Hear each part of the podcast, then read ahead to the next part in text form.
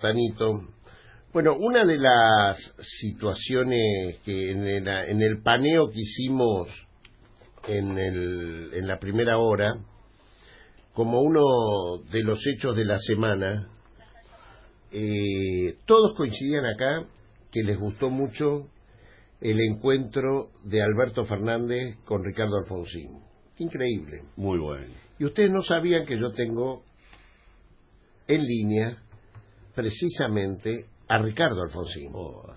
Ricardo, buen día. ¿Cómo estás? Eduardo Valdés te saluda. ¿Cómo te va, Eduardo? Qué gusto conversar con vos. Vos sabés que yo la tenía escondida, este llamado, este encuentro, este diálogo contigo, y Sí. acá somos como seis en la mesa. ¿Está tu hijo también? Sí, también está Juan Manuel. Bueno, mandale a todos un abrazo y a Juan Manuel en particular que nos conocemos. Un gran saludo, Ricardo. Mucho gusto Gracias, escucharte. Juan Manuel, viejo. ¿Cómo estás? Escúchame, pero vos sabés que sin decir yo que iba a charlar contigo como sorpresa, todos les gustó, acá son todos observadores de la realidad política semanal y yo les digo cuáles son los hechos positivos que han visto en esta semana y casualmente el tema que más les gustó son el encuentro de Alberto Fernández contigo y el encuentro de Alberto Fernández con Dualde.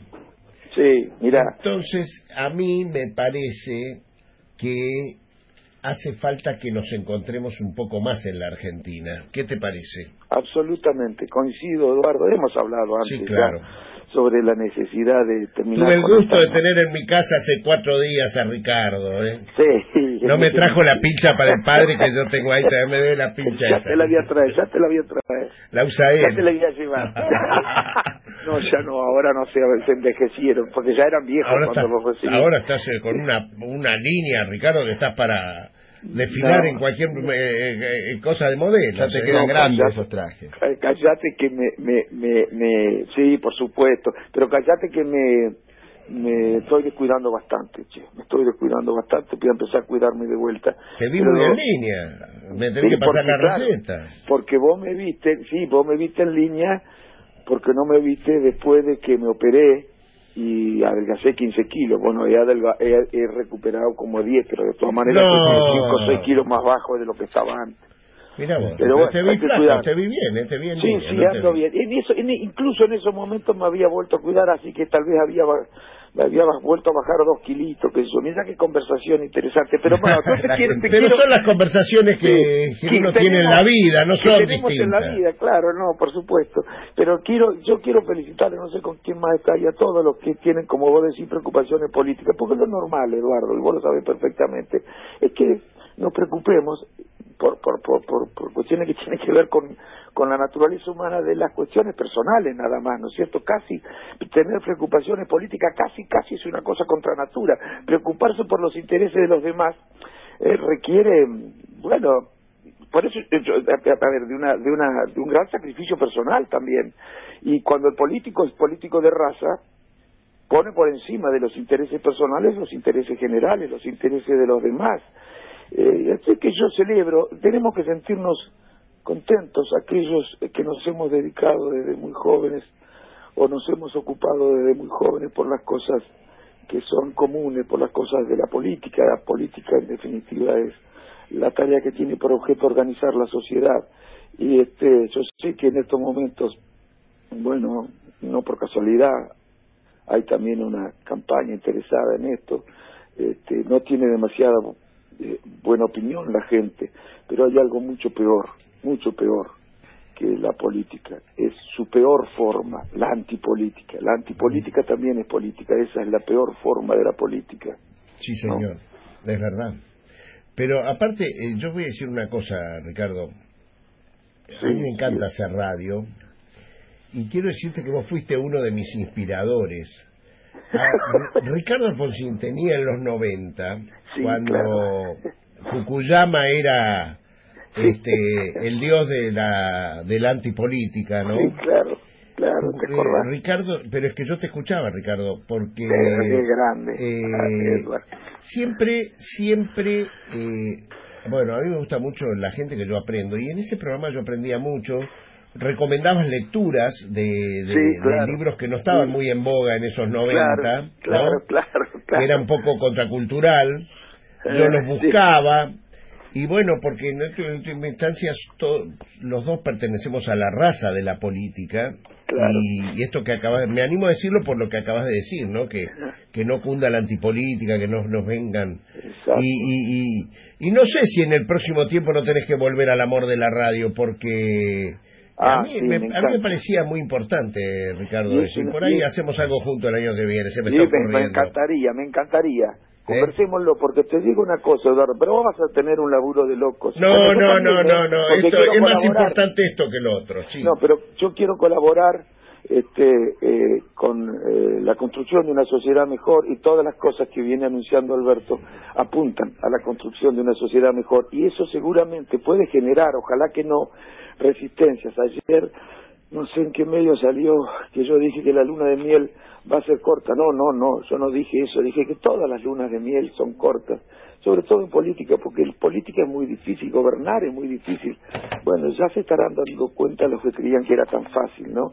Que los problemas, los que creían que los problemas que teníamos los teníamos porque los políticos convencionales eh, son unos incompetentes, ignorantes, no saben lo que pasa en el mundo o inútiles, ¿no? Bueno, ahora se estarán dando cuenta algunos que no, que no es así, ¿no?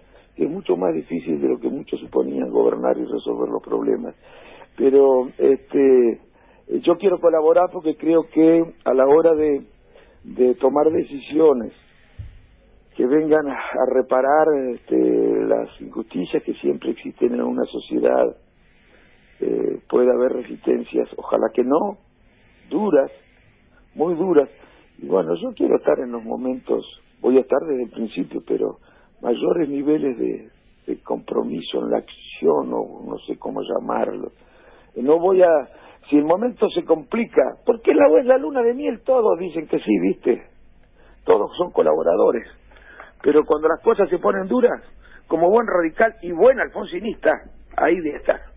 Qué lindo, muy bien, muy bien, muy bien. Juan Manuel quiere preguntarte algo. Ricardo, sí, sí, eh, acá, bueno, comenzamos hablando de, un encuentro que fue muy importante en la semana. ¿Qué nos podés contar de esa reunión con Alberto Fernández? Sabemos que lo visitaste, en la casa, eh, hay una foto. ¿Cómo fue ese diálogo? La parte que nos puedas decir, por lo menos. Sí, te cuento, claro, porque te cuento, mira, en primer lugar algo personal, te digo, eh, porque fue una reunión que estaba prevista desde hace tiempo, no la habíamos podido hacer porque por supuesto Alberto tenía una agenda terrible, ¿no? Como la que tiene cualquier presidente electo. Yo lo conozco no por experiencia propia, sino por experiencia ajena, porque mi padre fue también, eh, antes de asumir, fue presidente electo, y es, es terrible la agenda que uno tiene. Y bueno, finalmente el otro día, gracias a un amigo común, fue Eduardo. logramos combinar el encuentro. Debo decir, eh, eh, eh, a ver, me tocó ser el amigo en común, pero debo decir, él lo vio. A mí me sorprendió sí, sí, que Este, estaba hablando yo con Ricardo en mi cueva y le estaba planteando a Alberto por WhatsApp que estaba en ese momento reunido con Ricardo. Ya habíamos hablado previamente con Alberto la necesidad de hacer esa reunión y lo sorprendente es que él estaba online, o sea, se ve que justo lo agarramos y en el momento contestó, ya quiero verlo, decime cuándo puede. y ahí fue que se concretó la, entrevista. Claro, ya habíamos hablado con Alberto, y te digo, y habíamos, y habíamos hablado qué es lo que ocurre. Por eso te digo, mira, algo que vos podés decir este, que, que no, no, es, no es esencialmente político, aunque sí lo es también, aunque sí también tiene por lo menos consecuencias políticas. Vos sabés que yo eh, me encontré cuando con, Alberto cuando él estaba bien en el llano. Varias veces nos encontramos y hablábamos de la política, preocupados ambos por el rumbo eh, que estaba asumiendo el país, ¿no? Por las políticas que se estaban aplicando, porque descontábamos, eh, lamentablemente la realidad nos dio la razón, que las consecuencias iban a ser las que se conocieron, ¿no? Desde el punto de vista económico y social. Y yo me encontré con un hombre con una amplitud, con una apertura, incluso con una humildad que a mí me, este, me sorprendió, porque yo no había estado antes con él nunca, nunca había estado personalmente con él. Y eh, con una coincidencia respecto de la, del daño que hace esta incapacidad que tenemos los argentinos para procesar de manera civilizada nuestras diferencias, lo que llamamos grieta. Alfonsín le hablaba antagonismos irreductibles entre peronistas y radicales. que habían sido en gran medida responsables de los golpes militares y de otras cosas negativas que nos ocurrían. Bueno, de su, de, de las coincidencias y, bueno, pero, pero, hablar de, lo personal, de, de, su, de, su, disposición a escuchar. Él era un hombre que tiene mucha más experiencia que yo en la gestión, ¿no es cierto? Bueno, y sin embargo, y, y siempre atento a la opinión de los otros, y no una persona que te mostraba la oreja, y mostraba los ojos poniendo cara de que te atiende, sino que vos dabas cuenta, te dabas cuenta de que estaba interesado en escuchar. Bueno, entonces yo, ¿qué, qué es lo que quería comprobar después de eh, todas esas impresiones que yo me había llevado cuando él estaba en el llano? Si el Alberto presidente continuaba haciendo lo mismo, el mismo, a la misma persona. Bueno, y pude comprobar, cosa que imaginaba además, pero con de manera muy grata que es exactamente la misma persona, con la misma amplitud, con la misma humildad en el mejor de los sentidos de la palabra, con la misma comprensión de las dificultades, pero con la misma confianza en cuanto a que si somos capaces de actuar con grandeza y generar las condiciones para políticas, para resolver los problemas, vamos a ir progresando desde luego, no de un día para el otro, pero vamos a poder recuperar con el cambio de rumbo la esperanza de la sociedad, que es absolutamente necesaria cuando hay que esperar un poco para que los resultados se vean, aunque eh, para, para llegar a la construcción de la sociedad que vos como Juan Manuel, que eh, soñamos, eh, eso no lo vamos a ver nosotros, porque nunca se acaba, siempre cuando logran objetivos vas por más, por más justicia social, por más igualdad, por más dignidad, ¿no? Pero bueno, esa es la primera comprobación grata que era el mismo hombre dispuesto al diálogo abierto, pero con una gran personalidad también, ¿no? Y después, bueno, repetimos conversaciones que tuvimos antes, la necesidad de terminar con la grieta, de actuar con ejemplaridad, para que también esa ejemplaridad sea un factor que permita a la sociedad eh, acompañar mejor los procesos que hay que vivir hacia adelante eh, consciente de, la necesidad de poner en marcha un proceso productivo, lo que dijo sobre la, hablamos de eso también, sobre la necesidad de que el sector financiero, los bancos estén al servicio de la producción, no al servicio de esa segunda actividad que es la especulación financiera, lo que hablábamos de la distribución del ingreso, bueno, todas las cosas que ustedes les han escuchado decir por televisión y su ánimo de conversar con todos, no solamente en política, sino también con los actores económicos. ¿Cómo ves, Ricardo, cómo ves a la, al radicalismo, o por lo menos el sector que vos liderás, y, cómo ves e, este proceso que va a tener que hacer el radicalismo después de cuatro años de Cambiemos? ¿Y cómo crees que puede generarse ese diálogo con el gobierno de Alberto Fernández? Bueno, eh, por supuesto que Alberto tiene... A ver, era una reunión entre dos personas que sienten afecto, pero yo fui a hablar con el presidente y era plenamente consciente de eso, ¿no? ¿A qué me refiero? Alberto va a tener su interlocución con todos los partidos, eh, como corresponde. Yo voy a trabajar para que la Unión Cívica Radical no cometa el error inverso al que cometió hasta ahora. ¿Hasta ahora qué hizo? Acompañó políticas que según la Unión Cívica Radical no son las buenas para resolver el país Espero que no haga lo contrario, hacia adelante, que no se oponga a políticas que según la Unión Cívica Radical son buenas por el hecho de que las aplica un hombre que no es de su partido. Solo voy a acompañar si hace eso y voy a trabajar en el partido para que comprenda que es necesario reemplazar la grieta por la cooperación y la colaboración. Y si hacemos radicalismo, y no proísmo como hemos hecho hasta ahora, aunque con buenas intenciones, porque tal vez pensaban que hacer radicalismo iba a ser un remedio peor que la enfermedad, eso quiero creer. Si hacemos radicalismo, creo nos vamos a encontrar muchísimo con el justicialismo, en muchísimos temas, vamos a tener muchísimas más coincidencias en cuestiones económicas y sociales que lo que cree la sociedad. Yo le pido a la sociedad, a los que no votaron, que no tenga temor de esto, que se ilusione con esta posibilidad de encuentros, si leen historia, en el mundo se resolvieron los problemas a través de el diálogo. El diálogo es un recurso fundamental en democracia. Sin diálogo no hay política, decía Alfonsín. Sin duda. Eh, Ricardo, yo creo que esto que acabas de decir es fundamental. Y, y me parece que es indispensable que el radicalismo vuelva a ser el partido de eh, legendario, el, el partido de la oposición.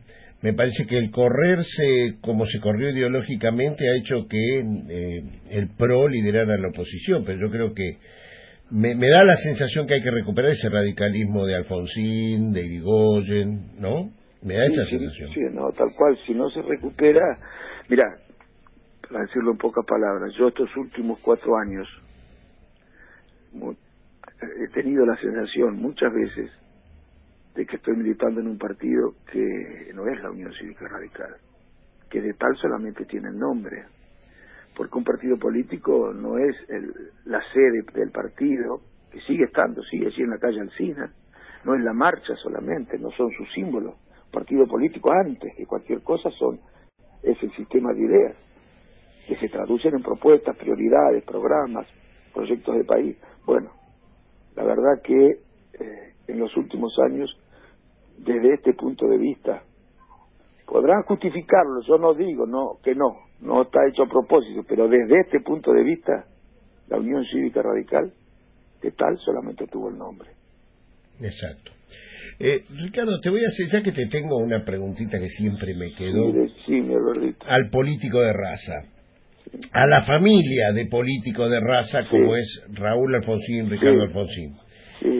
Una de las cosas que a mí más me enorgulleció de la vida de Raúl Alfonsín fue que el día de su entierro, ah, sí fue una cosa impresionante. Yo estaba con Antonio Cafiero, alguien de la familia me había pedido que lo llevara Antonio para que hiciera unas palabras y fuimos con Antonio, lo fuimos a buscar a San Isidro y esperábamos en la Recoleta que llegara el cuerpo. Y una ceremonia que estaba planteada para las doce del mediodía se pudo hacer recién a las cuatro y pico porque la multitud que salió por la calle Callao a saludarlo al presidente Alfonsín era un gesto de amor extraordinario, pero precisamente esto es lo que em, nos emocionó a todos porque era lo que queríamos que sucediera, ¿no? Y sin embargo, dos días antes, tres días antes, antes que el presidente Alfonsín estuviera eh, eh, mal de salud, más, había un cuestionamiento muy fuerte. De la familia, viste, pasa del blanco al negro de una manera, este, eh, pero Qué cosa impresionante que nosotros vivimos discutiendo al tipo en vida y después lo ponemos en lugar de disfrutarlo al tipo en vida, ¿viste? bueno, pero es natural, es natural. Pero yo digo, no debería ser así, Ricardo. Ojalá que no fuera, pero somos seres humanos. No somos ni ángeles, ni santos, ni dioses, pero tampoco demonios, ¿eh? Me refiero a los políticos. Somos seres humanos los políticos. Claro que tenemos mayor obligación que otros de actuar con ejemplaridad y la inmensa mayoría de los políticos son hombres eh, que, que, trabajan por vocación. Pueden equivocarse como cualquiera porque la política no es una ciencia natural. Este, no hay leyes naturales. Bueno, es muy difícil, es más difícil acertar en los problemas complejos que equivocarse en política, mira. Bueno, pero te digo, déjame decirte, Antonio, esto. Vos sabés que Antonio, nosotros estamos tan Estamos hablando con Ricardo Alfonsín y ahora está hablando de Antonio Cafiero. Sí, de don Antonio, pobre, bueno. Y, mira, tengo una nieta que se me, se me mete acá.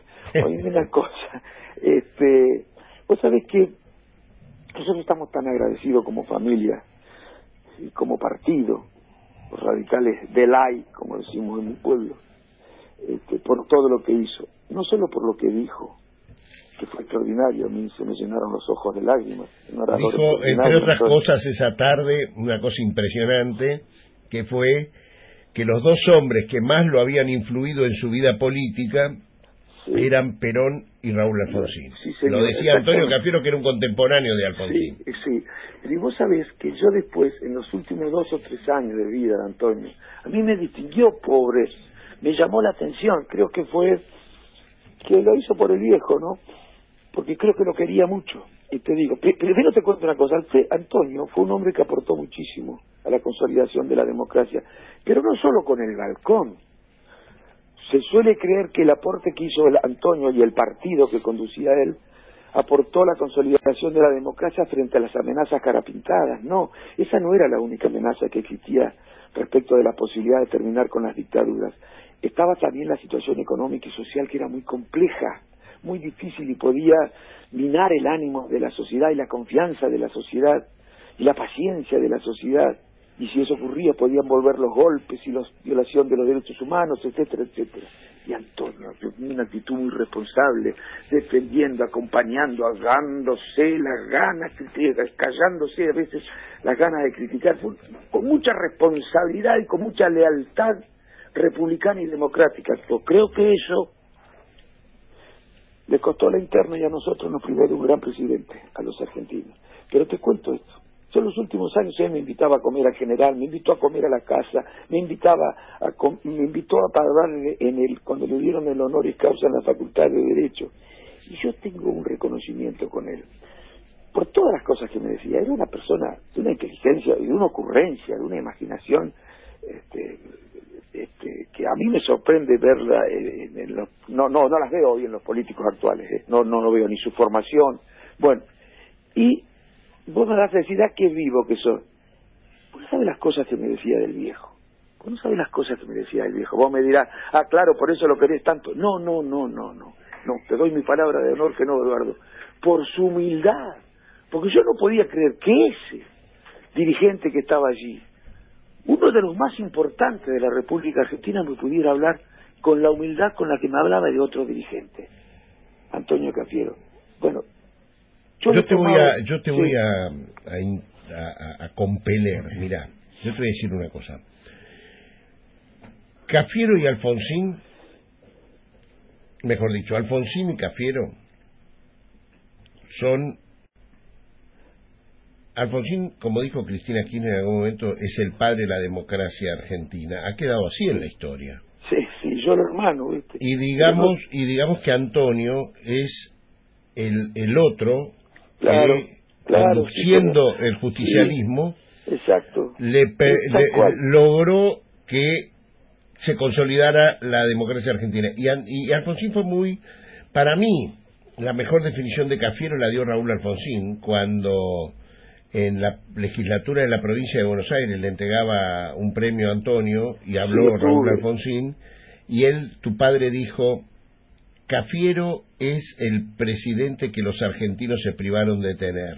Sí, y dijo, además, eh, casi como asumiendo eh, parte de la culpa de eso, porque dijo, por acompañar y por ser tan leal con la democracia, acompañar aquel proceso de transición, que, ¿qué pudo haber hecho Antonio cuando la gente empezaba a desencantarse? Sumarse al desencanto. Que hubo otros que lo hicieron y les reditó electoralmente. Claro, bueno, sí, las cosas fueron, vos viste cómo fueron los procesos, algunos que empezaron bien y después, bueno. Pero, pero ¿sabes por qué te cuento esto? ¿Sabes por qué te digo esto, Ricardo? Porque también Antonio, en esa tarde que esperábamos a tu padre ahí en la Recoleta, que fue uno de los días que me acuerdo, lo tuvimos cuatro horas hablando de historia pura, estábamos Carlitos Campolongo, Guillermo Piuma eh, y, yo, con él, esperando a tu padre, contó que él lo conoce a Raúl Alfonsín en el año 82. Sí, señor. Pero eso era increíble. Pero fíjate vos una cosa, eso es grave. Y por eso quiero decirte lo que no podemos repetir esa historia, porque fíjate vos que los dos son contemporáneos, los dos militaban en el mismo distrito, la provincia de Buenos Aires, y recién se juntaron a hablar de los dos partidos, eh, los dos únicos partidos recién se juntaron a hablar. ¿Qué me van a hablar de Grieta? Grieta había en esa época, recién se juntaron a hablar en el año 82. Eh, es increíble, cuando me contó eso no lo podía creer. Incluso lo mencioné en el honoris causa, cuando hablé, conté lo que me había contado Antonio. Y entonces yo te quiero decir esto, yo te quiero decir esto. Hablar no es mangar cargo, le digo al público, hablar este no es eh, hablar es lo mejor que puede suceder en la democracia que los políticos hablen porque eh, a, los periodistas parece que les gusta mostrar que cuando dialogan es como algo malo en la democracia en la Argentina hace falta más diálogo y menos confrontación. Y entonces, yo no sé si vos sentís, pero yo lo siento. Yo te voy a decir una cosa. Conozco a Alberto Fernández que tiene 18 años. Es la primera vez que asume un presidente en la Argentina que hizo todo el camino de la democracia desde tu padre hasta ahora. ¿no? Sí, tal cual. Y fíjate que una de las consignas más importantes que levanta Alberto es que vamos a demostrar que con la democracia se cura, se sana y se educa. Sí, señor. Qué frase de tu padre que en aquel momento le criticaron tanto. Sí, Entonces, se burlaban. Hoy, hoy, que esa frase ha pasado a ser una de las frases más importantes de la democracia argentina, tenemos que llenarla de diálogo, no tenemos que, que, tenemos que construir los puentes políticos democráticos entre nosotros, porque si no se nos filtran estos antipolítica que hacen el bolsonarismo político, exactamente, Exactamente, nosotros, mira, yo no sé, la sociedad cree que es más fácil resolver los problemas complejos de un país sin diálogo, entre los actores políticos, económicos y sociales, ofendiéndose entre ellos, descalificándose entre ellos, generando, eh, bueno, odios y rencores en la sociedad. ¿Creen que es más fácil resolverlo así? Sinceramente, ¿creen que es más fácil resolver los problemas así? ¿Queremos resolver los problemas? Bueno, no cumplemos su resolución ya de por sí compleja con este tipo de sentimientos. Alentemos el diálogo, cada uno defendiendo sus ideas, pero respetando al otro y a veces discutiendo con pasión, pero siempre en el terreno de las ideas, con las luces altas. Bueno, esto es lo que yo creo, me decía Alberto, esta es una cosa importante, me decía, yo creo que hay que inaugurar una nueva época política, una nueva etapa en la cultura política, reemplazar la grieta, no utiliza esa palabra, él habla de la incapacidad del diálogo entre los argentinos, no solamente entre los actores políticos, sino entre los actores que influyen en la organización de la sociedad, aunque no sean políticos, aunque no vayan a elecciones, aunque no se sienten en las bancas, ¿no? Porque algunos se hacen los distraídos, pero desde un punto de vista profundo son políticos, ¿eh? Bueno, me decía hay que terminar con eso. ¿Me escuchás? Sí, claro. Ah, porque se oía un ruido acá. Estamos con Ricardo Alfonsín conversando con orgullo. y él me decía, hay que terminar con eso, Ricardo. Y, y, y, el Partido Radical nos tiene que ayudar, porque sabemos que ustedes, como nosotros, son conscientes de la importancia de los acuerdos, para que no se filtren los que siempre se han beneficiado por en los desencuentros entre los partidos populares, incluso fuerzas democráticas, que pueden tener eh, con nosotros diferencias, como nosotros podemos tener algunas, pero hay algo, a mí se me enojan porque me preguntan de quién estoy más cerca del PRO, si del PRO o del justicialismo. Y le digo, en realidad, le digo, tendría que preguntarle al justicialismo de quién está más cerca, porque nosotros nacimos antes. Perdona. Vos estás más cerca de Moró, que mi amigo y es tu amigo. Entonces le digo, yo me siento más cerca del justicialismo, pero no es nuevo esto. ¿Qué me preguntan esto? Incluso vos sabés que Mariano Grondona, en el año 2012, dijo, escribió dos o tres editoriales, eh, columnas de opinión en La Nación en las que decía que la Argentina era un sistema desde el punto de vista partidario defectuoso. ¿Por qué? Decía, el patológico, decía. ¿Por qué? Porque existen dos partidos, es un sistema bipartidista, y los dos son partidos de centro izquierda que reclaman la politización de la economía, eh, que representan solo a los sectores del trabajo, bueno, mm, podríamos decir populistas, ¿no? Nos podrían llamar, bueno, este, y que había que crear en consecuencia un partido de centro derecha, un partido liberal, democrático, republicano, liberal en lo económico, republicano, democrático, y que por supuesto eso había que crearlo en torno al PRO. Dicho sea de paso, eso fue Cambiemos aunque los radicales no supieran, para mí eso fue Cambiemos. Por eso algunos están muy preocupados por la sobrevivencia de Cambiemos, porque si Cambiemos sufriera, volverían a encontrarse en la situación anterior al 2015, sin una fuerza política que represente eh, ese ideario. Ahora, yo lo que quiero es que, que la Unión Cívica Radical vuelva por su fuero. Y nosotros, en este sentido, estamos más cerca del justicialismo. Lo decía Alfonsín. Nosotros, dice, cuando fuimos a enfrentar al justicialismo, cometimos el error de dejar que se sumaran los que venían a pelear por lo bueno que tenía el justicialismo, no por los errores que nosotros entendíamos que cometía el justicialismo. Se nos metieron adentro los que no estaban de acuerdo con lo que nosotros entendíamos que eran errores en lo que tenía que ver con cierta cultura vinculada a los valores republicanos, que en eso te estoy hablando de hace 70 años, ¿no? Bueno, sino los que venían a pelear por lo que tenía de bueno, por lo que con nosotros coincidíamos con el justicialismo.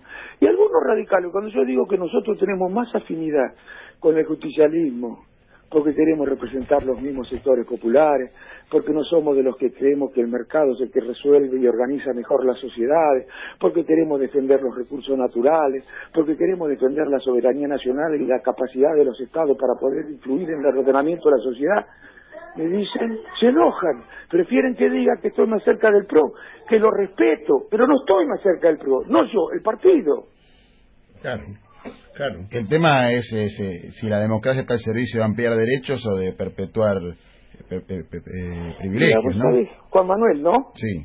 Juan Manuel, vos sé que yo sinceramente yo no juzgo intenciones. Yo creo que los liberales, no digo los que no hacen política, ¿eh?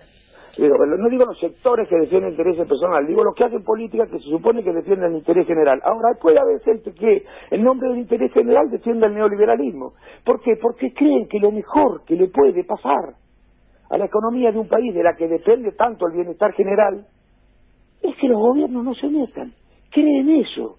Pero hay fundamentalismo ideológico, porque si vos vas a leer un poco de historia, o ignorancia, si vas a leer un poco de historia, comprobás que eso está escrito en los libros, sí, sobre todo por los espadachines de, de los grandes intereses, de los grandes capitales, pero la historia te demuestra que donde se ha aplicado esas políticas, donde los gobiernos se han retirado, por ejemplo en el siglo XIX, por ejemplo, antes de la Segunda Guerra Mundial, cuando los gobiernos se retiraron, cuando los gobiernos no intervenían en economía, la justicia social era un desastre, la organización de la sociedad era muy injusta, muy inequitativa, muy poco cohesionada.